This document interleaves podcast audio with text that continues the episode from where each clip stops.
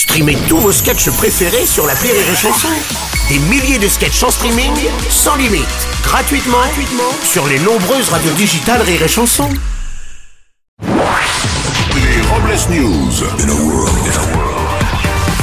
Bonjour, vous êtes sur les chansons, je suis Bruno Robles, rédacteur en chef de Robles News et de Sexy Voyance, le seul magazine qui lit l'avenir dans les boules.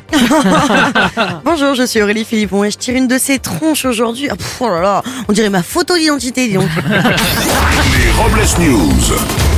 L'info du jour est un duel entre la Dame de Fer et le Dame Nature. Une start-up toulonnaise a eu l'idée de créer une tour Eiffel entièrement végétalisée pour les JO de 2024. Le but étant de sensibiliser le grand public sur les enjeux de la végétation urbaine et sur l'économie de l'eau. Oui, l'œuvre d'art végétal ne sera finalement jamais exposée dans la capitale afin d'éviter de faire de la concurrence à la grosse plante verte à la mairie de Paris. Une info, la pollution. Oui, la côte nord de l'Espagne est confrontée à une marée blanche, une catastrophe écologique où des millions de petites boules de plastique se sont échouées sur les plages. L'extrême droite espagnole explique qu'il n'y a aucun risque tant que la marée reste bien blanche. hein.